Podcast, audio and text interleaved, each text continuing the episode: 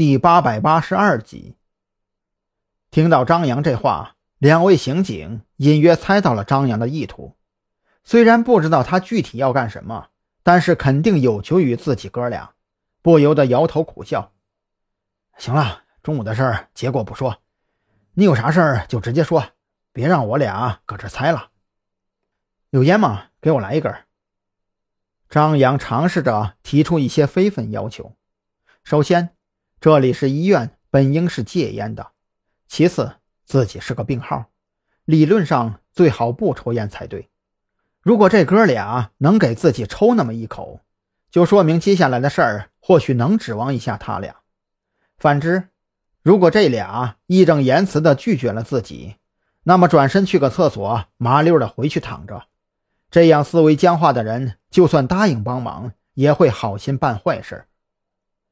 在张扬的密切关注下，这两个刑警犹豫了数秒之后，一个人默默转身走到拐角处望风，另一个人则是从烟盒里抽出一根递给张扬，熟练地帮他点上火，然后从口袋里摸出一包口香糖递给张扬。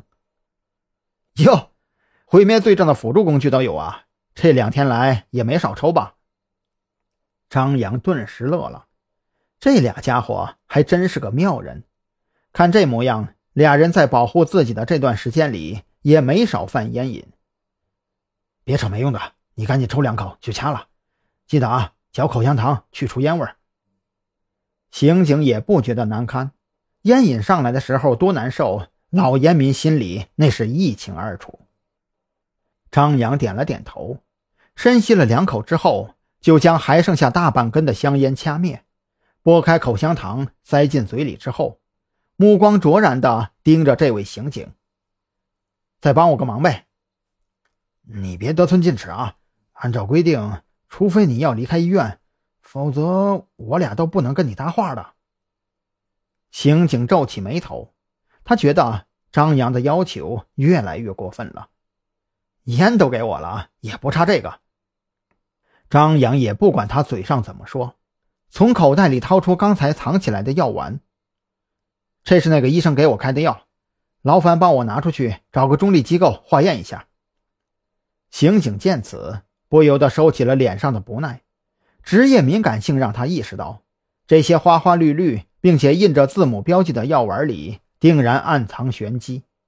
而张扬肯定是察觉到了什么，这才会处心积虑把自己二人叫到厕所来。想明白这些之后。刑警犹豫了几秒钟，慎重地从口袋里掏出一包纸巾，抽出一张，将张扬手中的药丸包好。医院一楼有法医鉴定中心，我帮你拿去试试，不管结果如何，明天早上给你回复。